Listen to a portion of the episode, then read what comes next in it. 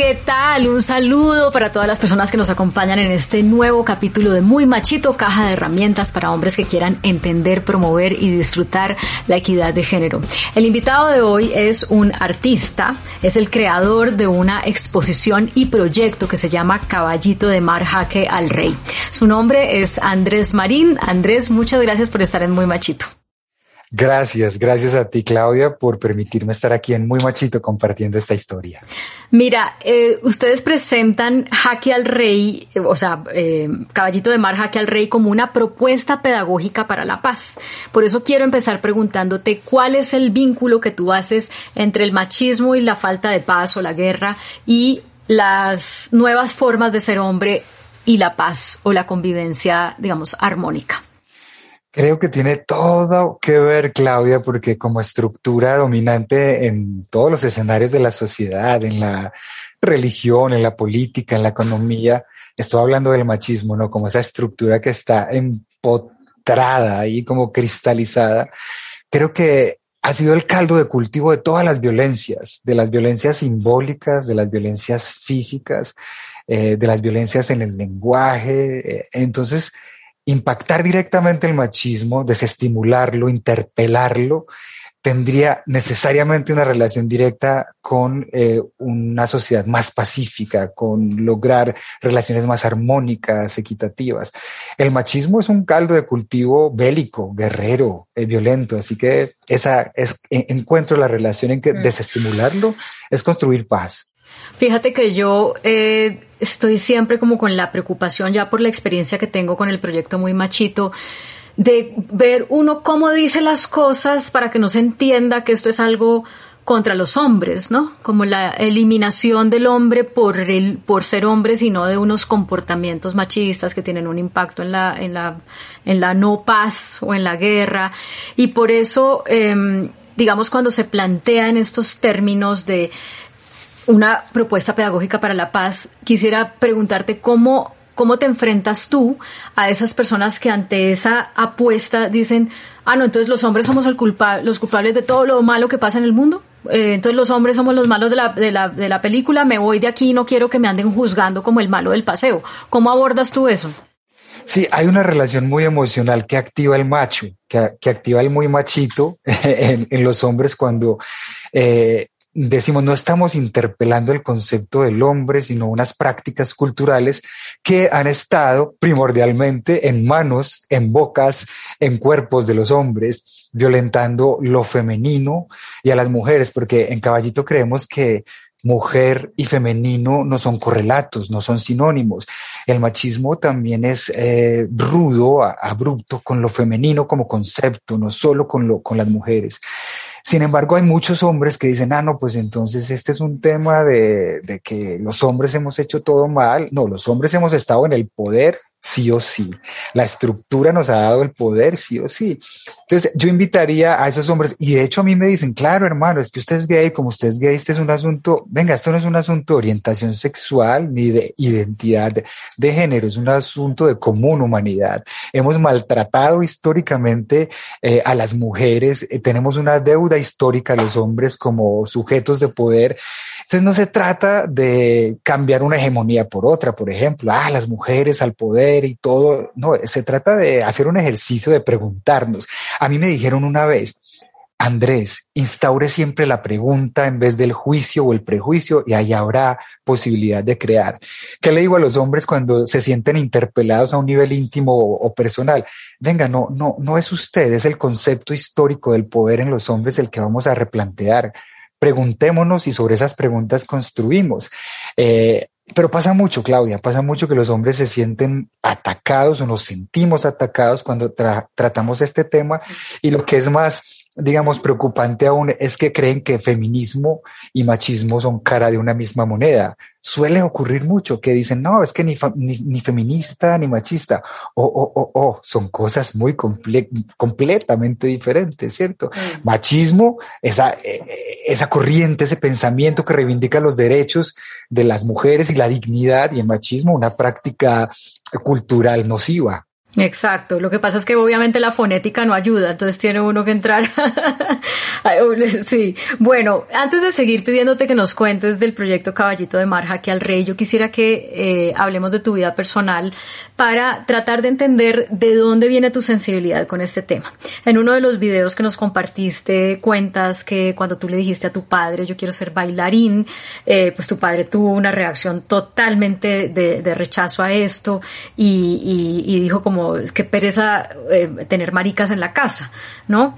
Eh, y, me imagino que eso tú, siendo tan joven, lo sufriste, pero luego también lo viviste de una manera que te ha encaminado a, poner una exposición como, como, como eh, Caballito de Mar y todos los, los, otros componentes del proyecto. ¿Qué nos quieres compartir de eso para entender cómo nace en ti esa sensibilidad?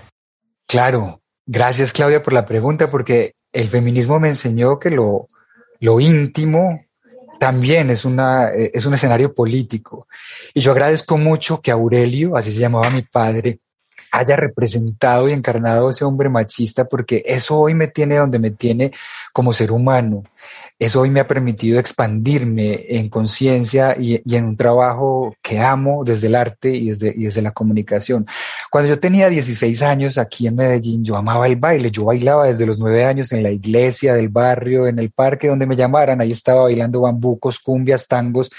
Y cuando llega el ballet, a los 16 y yo estaba ilusionado con ese tema, como fíjense cómo el machismo esta vez encarnado en un sujeto que es un padre, que como Aurelio habrá miles en el mundo, me dice, no, no señor, es que esto no es para hombres de verdad. Y tú no quieres ser una mentira, ¿cierto? Tú quieres ser un hombre de verdad o lo que sea de verdad. Y yo me pregunto, bueno, que es un hombre de verdad no baila. Y no pude. Y eso me dejó una herida en el alma muy profunda que, empecé a sanar después de los 30 y, con dolor. Esa pregunta se unió, mi padre era policía y, aparte de eso era de, educación de, un pueblo en Caldas, de Pácora, todas las condiciones del campo para, para tener ese machismo muy arraigado en su ser, pero había mucho amor, Claudia, él me amaba y él creyó que me estaba protegiendo. Ese punto de dolor me lleva luego a preguntarme más a grande eh, si una cosa tan concreta y tan sencilla como no poder bailar me duele tanto y cambió el rumbo de mi vida, algo tiene que haber mal en ese modelo de hombría que nos exige a toda costa eh, hasta el sacrificio de un sueño, ¿cierto? Y empezó mi pregunta más adulto sobre por qué, qué más nos está quitando el machismo a hombres y mujeres, sobre todo a mujeres, no solo en términos de sueño, de realización humana, sino también de posibilidad de construir relaciones y de ser en el mundo. Como a mí el machismo me quitó y me arrebató mi posibilidad de estar en el mundo desde la estética, que es tan importante, ese dolor me llevó a hacerme esta pregunta, Claudia, y me tiene hoy expandiendo a través del arte las preguntas sobre, sobre este tema. Aurelio todavía vive. Aurelio murió empezando la producción de la película que hicimos sobre el tema, empezando la pandemia. Aurelio murió y pudimos hablar.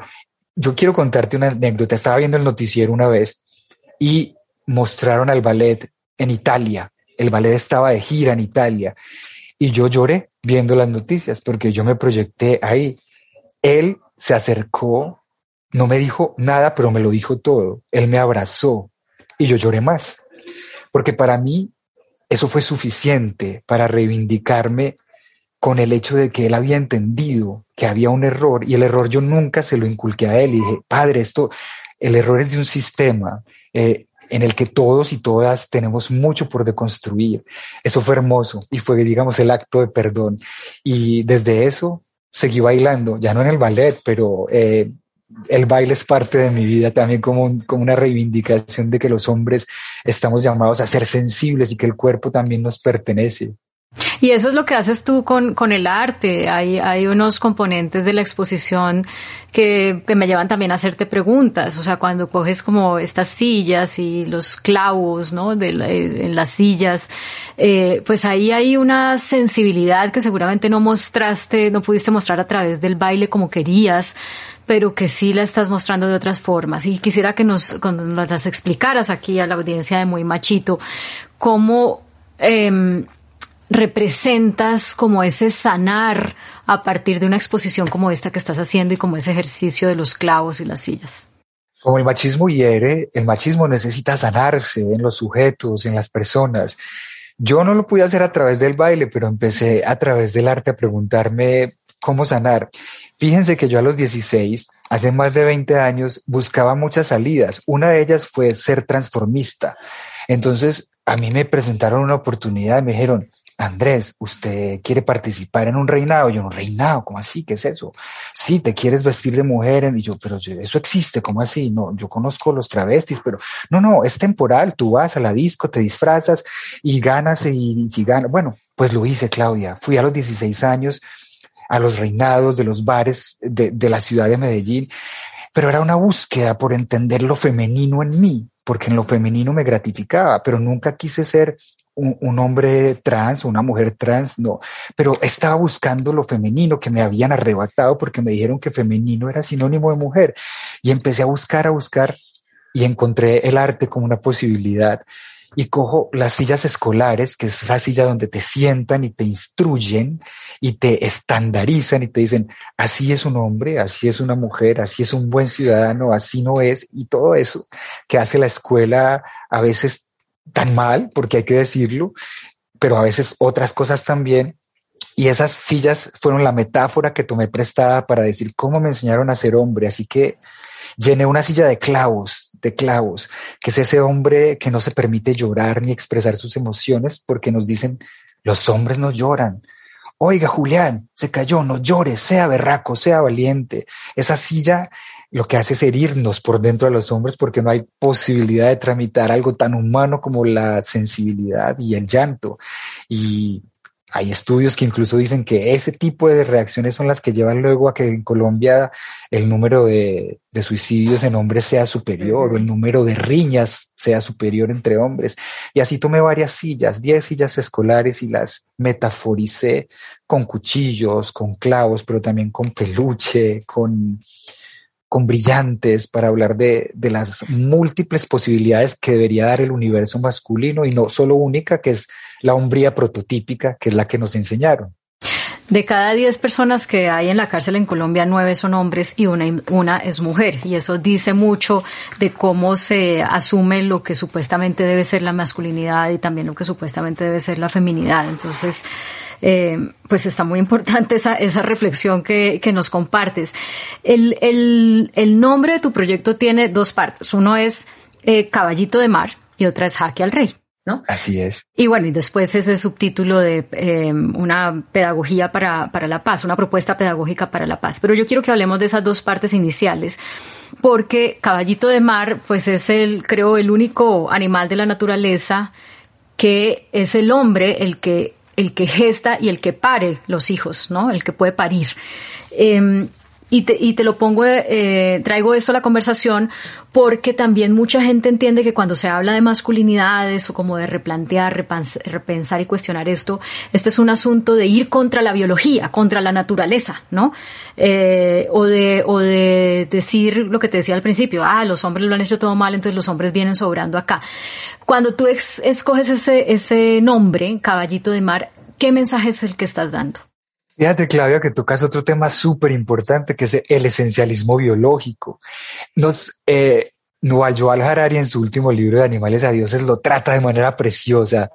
Dice, el esencialismo biológico ha sido una excusa para decir que algo es antinatural, cuando per se no hay nada antinatural en la naturaleza. Entonces aparece el caballito de mar para decirnos, oye, el esencialismo biológico se cae cuando un macho es el que da a luz a los caballitos.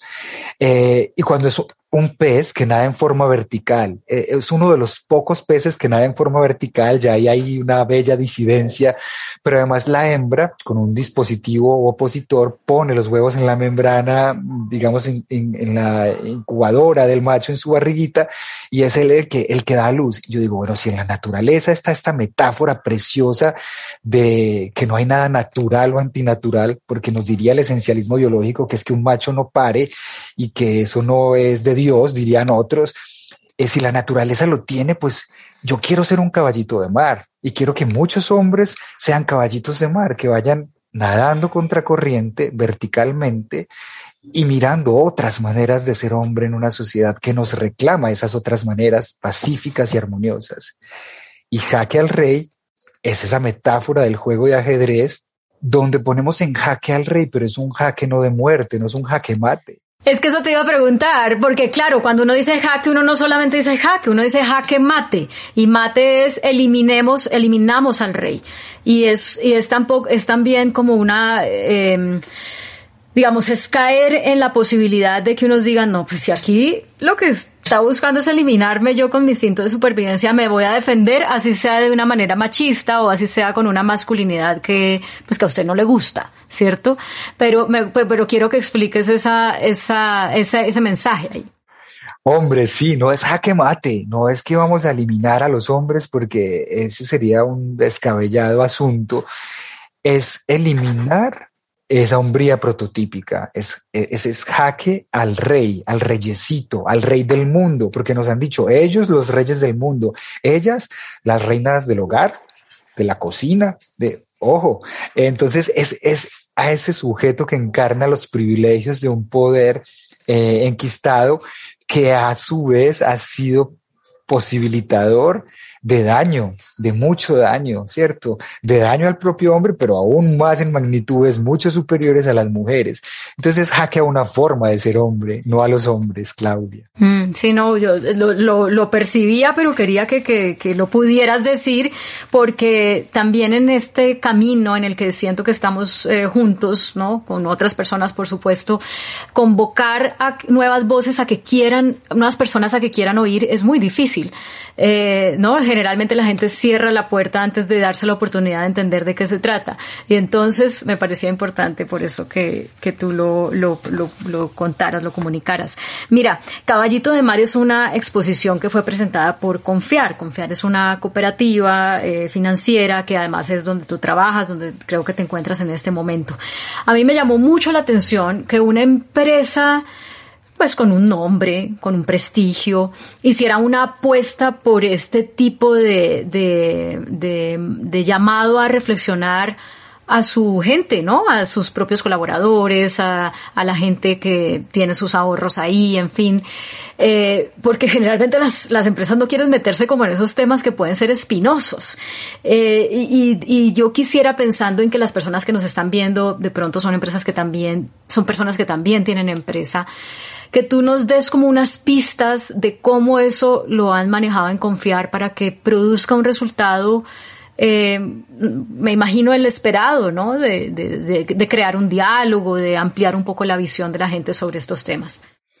Claudia, gracias por la pregunta porque nos pone retos como sociedad, a las empresas nos pone retos. Mira, yo les cuento una historia corta. Cuando yo llegué a esta empresa, que es una institución financiera del orden social, cooperativa, eh, yo llegué a una reunión con el gerente, yo llegué con mi pelo largo, mis uñas pintadas, a veces me las pinto como un eh, símbolo de, de, de, proponer conversación. Eh, ustedes saben que las instituciones financieras tienen una estética, ¿cierto? Una estética. Yo, bueno, si yo quepo acá, le dije a él, eh, él se hace llamar el guardián de las pequeñas cosas. Y si, si yo llego acá y mi estética es respetada como mi forma de estar en el mundo, y me dijo, sí, no hay problema, sé tú. Entonces hay un profundo respeto por la libertad y cuando hay un profundo respeto por la libertad, hay un profundo respeto por las diversidades de pensamiento, eh, entiéndase de diversidad en, en todo su concepto profundo. Esta es una eh, institución que entendió eso y que sabe que toda institución también tiene un compromiso político con la sociedad de poner los temas de la común humanidad necesarios y no solo de producir o de dedicarse a su negocio, sino de comprometerse con los cambios que la sociedad necesita. Y aquí ha sido muy valioso poder hablar de feminismo, de nuevas masculinidades, ah, así como hablamos de, de temas ambientales profundos, de minería, de ustedes dirían, bueno, ¿por qué no se dedica a la intermediación financiera solamente? No, porque el pensamiento solidario se funda en el bien vivir y el bien vivir tiene principios maravillosos que son coherentes con que esto pueda ocurrir. Así que interpelar a los propios compañeros y compañeras con temas espinosos y como te decía hace un momento, proponer la pregunta en vez del juicio ha funcionado y ha sido muy bonito porque tú trabajar en un lugar donde puedas además expresar este tipo de situaciones y hacerlo con, eh, acá vivimos, Claudia, es la oficina donde estás ocho horas al día, nueve, y que pueda además hacer, ser un escenario para, para conversar críticamente de, temas de del mundo, eh, es para aplaudir. Así que las empresas deberían, podrían y están llamadas a generar espacios como estos, o sea, a generar conversaciones de interés social. Mm, sí, sí, de acuerdo. Y por eso aplaudo esa apertura de confiar para, pues para poner este tema sobre, sobre la mesa, corriendo los riesgos que seguramente está corriendo, porque hay gente que, como decía hace un momento, no se da la oportunidad de escuchar para entender, sino que inmediatamente cierra la puerta o se va. El proyecto no es solamente una exposición artística, es también una película. Eh, y quisiera que nos cuentes sobre esto, eh, qué vas a contar, cuándo va a salir.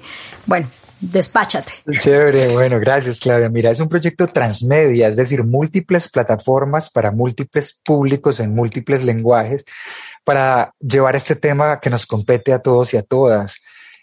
Bueno, acá tenemos, aparte de un blog, de podcast, de artículos académicos, de docu-webs, una película que que presentamos al Fondo de Desarrollo Cinematográfico de Colombia en 2019 y que ganó esa posibilidad de producirse. Fue un reto producir en pandemia y que se llama Caballito de Mar. Es un corto documental para cine. Estamos próximos al lanzamiento, digamos, en, en el ciclo rosa de el Centro Colombo Americano de Medellín y buscando la, la, circulación de, de, esta historia a través de, de, otras plataformas, canales de televisión, eh, teatros, para que a través de esa historia, que en este caso es la mía, pues llegue un mensaje que busca ser un mensaje conciliador, porque yo insisto y gracias por tu pregunta, no es un mensaje para señalar ni para culpar a nadie, ni a los hombres ni a la sociedad, es más bien para motivarnos y decir, bueno, hey, juntémonos, hagamos algo, necesitamos cambiar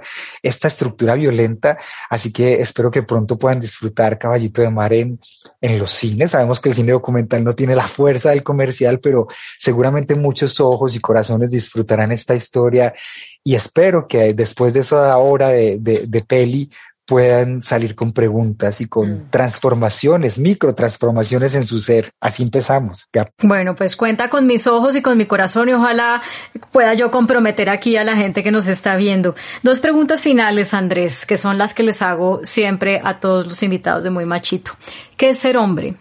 Ser hombre es una posibilidad múltiple, eh, es decir, ser hombre o al menos desde mi concepción, ser hombre, eh, esa posibilidad múltiple siempre tendrá en cuenta una posibilidad armoniosa, justa, pacífica.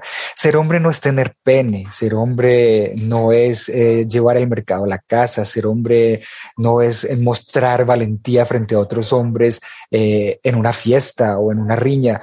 Ser hombre es una posibilidad de construir una relación pacífica, ser hombre es la posibilidad de construir una sociedad en armonía. Yo sé que eso suena utopía, pero Claudia, yo estoy cultivado en la utopía, yo nací en la utopía. Yo, el, el, cooperativismo es una utopía, la paz es una utopía, pero ¿qué sería del mundo sin las utopías? No nos moveríamos, estaríamos pasmados, pasmadas como máquinas. ser hombre es un reto, es un sueño diario y no, es, no tiene por qué ser divisorio, no tiene por qué ser eh, escindido de un proyecto de vida. Ser hombre en últimas es ser feliz y hacer feliz a las demás personas. Mm. Qué linda esa respuesta, muchas gracias, muchas gracias. Bueno, sé que hiciste el machistómetro, ¿cómo te fue? Entrando a muymachito.co, todos ustedes pueden hacer el machistómetro también y saber si están en el cielo, en el purgatorio o en el infierno del machismo. ¿Dónde quedó Andrés Marín? Claudia, tengo que decirte que cuando uno empieza, uno dice, bueno, yo trabajo en estos temas, yo estoy sobrado, pero ojo, te confieso que hubo dos preguntas que me interpelaron y dije, hombre, no estás en el cielo cielo. Claro, me salió en el cielo, pero hay dos preguntas que me interpelaron mucho y me hicieron recordar que este es un asunto que nos salpica a todos, a todas, a todes, y es que este es un tema del que nadie está exento, la estructura está, hay cosas que se nos pasan diariamente. Cuando había una pregunta que decía, no sé si aquí hago spoiler, que no, dale. no la voy, ¿ya? Sí, dale. Eh, ¿has, pensado alguna vez que cuando la, eh, alguien es machista, la mamá lo ha educado así?